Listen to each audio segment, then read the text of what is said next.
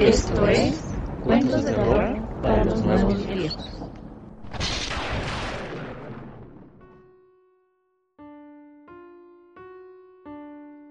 Bienvenidos al octavo nivel del 2020. Este año parece estar empeñado en matarnos de una u otra manera. Desde enero hemos visto cosas totalmente inimaginables. Cosas que se veían en esas películas de ficción demasiado exageradas y están sucediendo. Vimos un país completo quemarse, vimos el inicio o la amenaza de lo que sería la Tercera Guerra Mundial, vimos cómo desde el oriente una enfermedad, un virus nos ataca todos los días, generando una emergencia sanitaria a nivel mundial.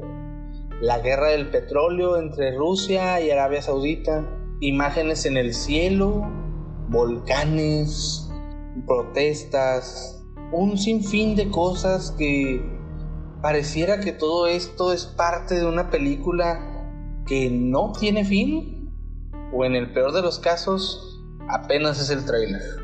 En lo personal, a un servidor, el octavo nivel del 2020, agosto, nos recibió con desastres tecnológicos, daños a nuestros equipos por miembros ocultos, posiblemente anónimos, posiblemente Donald Trump, posiblemente un gato. Cualquier cosa destruyó parte de nuestra computadora, parte de nuestro equipo de grabación y dejó en el olvido el episodio número 9. Estaba muy bueno, así que se fue no lo subiremos de nuevo por miedo a que nos ataque otra vez un gato. Con una máscara de Anonymous, posiblemente. No sabemos qué pasó. Lo que sí es que estamos de vuelta. Estamos en este octavo nivel. Y esta semana, para compensar el daño que les hemos hecho, les traemos una historia escrita por un servidor. En una realidad alterna donde se viajó al futuro y se vio todo lo que este desastre ha hecho.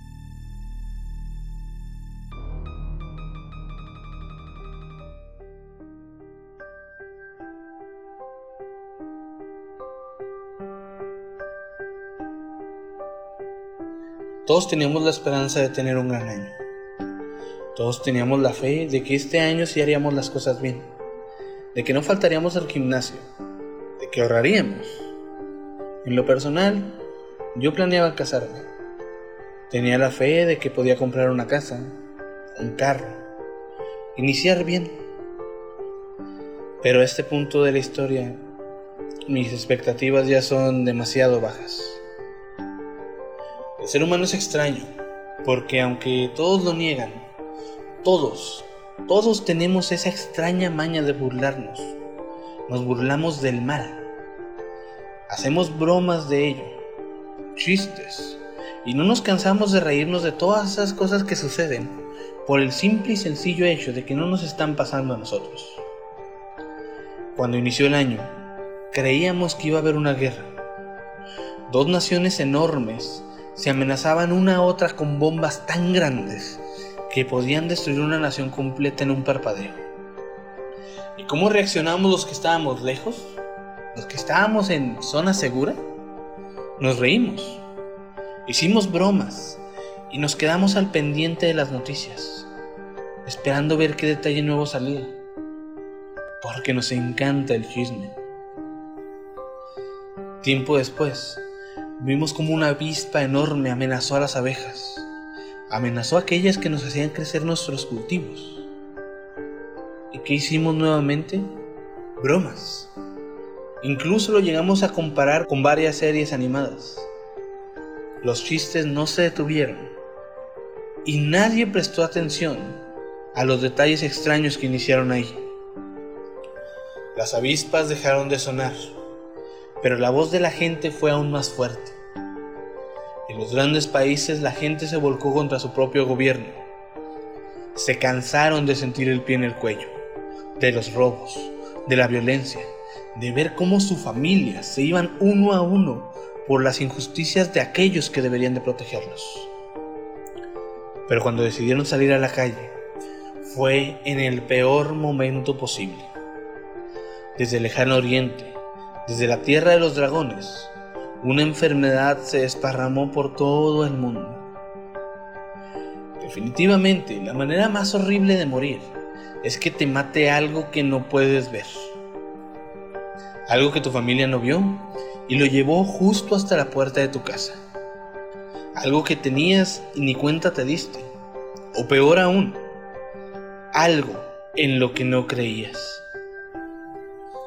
¿Y qué hicimos? Desde lejos nos burlamos. Algunos decían apoyar la lucha ajena que se llevaba en otros países. Apoyábamos con tweets o publicaciones de Facebook desde lejos, desde la comodidad de una casa donde aparentemente no estaba pasando nada. Los meses siguieron pasando. Cada día estábamos esperando a ver qué novedad nos salía. Nos burlamos de cómo los meses iban pasando uno a uno y esperábamos con ansias qué novedad iba a ocurrir. Vimos cómo los gobiernos aceptaron que hay cosas que ellos no conocen. Sentimos cómo el calor de este año fue mucho más fuerte que los años anteriores. Y la gente ignorando las advertencias salía más y más a las calles. Y los gobiernos se aferraban, insistían en no salir y nadie hacía caso. Había unos cuantos aventurados que decían que todo esto era un invento de los gobiernos para reducir la población. Decían que las vacunas estarían trucadas para controlar nuestra mente y que cuando aparecieran no debíamos de. Lamentablemente, la desinformación tiene piernas largas y corre mucho más rápido que la información real. Cuando la vacuna se empezó a distribuir, nadie la quería. Todos huían de ella. Todos rechazaron la única defensa que nos quedaba. Los gobiernos, los altos mandos se enojaron. Empezaron a pelear con la gente. Antes todo mundo pedía una vacuna. Y ahora que la tenían nadie la quería. Los gobiernos se hartaron. El pueblo peleó hasta el cansancio para no vacunarse y llevaron la lucha una vez más a donde no debían, a la calle. Un día, se dio un último aviso. El virus, la enfermedad del Oriente se esparció por todo el mundo. Ya no había nada que pudiera detenerla.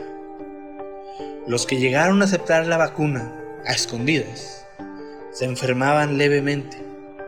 Los que no, de la nada empezaban a caer en la calle. Los comercios, los mercados, cientos de cadáveres estaban en las calles y nadie se atrevía a tocarlos por miedo a tener que hacerles compañía. Curiosamente, cuando todo esto inició, alguien dijo, esta pandemia tiene todo para ser la extinción humana y nadie lo está tomando en serio. Bueno, menos mal que de eso también nos reímos bastante. Los pocos que quedamos todavía en pie Teníamos la creencia de que el frío mataría la enfermedad y podríamos salir de nuevo. Pero hoy es 21 de diciembre del 2020. El frío aún no llega. Nadie usa su abrigo. No sabemos qué esperar. Lo único que nos queda por pensar es que en definitiva, el 2020 será recordado como el año en el que inició el apocalipsis.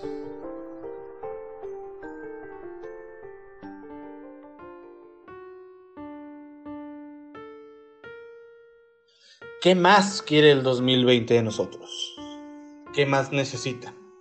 Esta historia, esta grabación, este testimonio del futuro puede ser una realidad.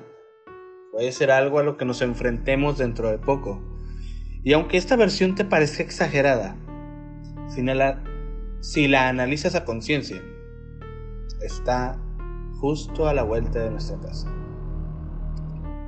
2020, el año del inicio del apocalipsis. ¿Quiénes quedarán después de todo esto? ¿Quiénes quedarán después de la destrucción, después de las explosiones, después de los derrumbes, de las guerras y de las enfermedades?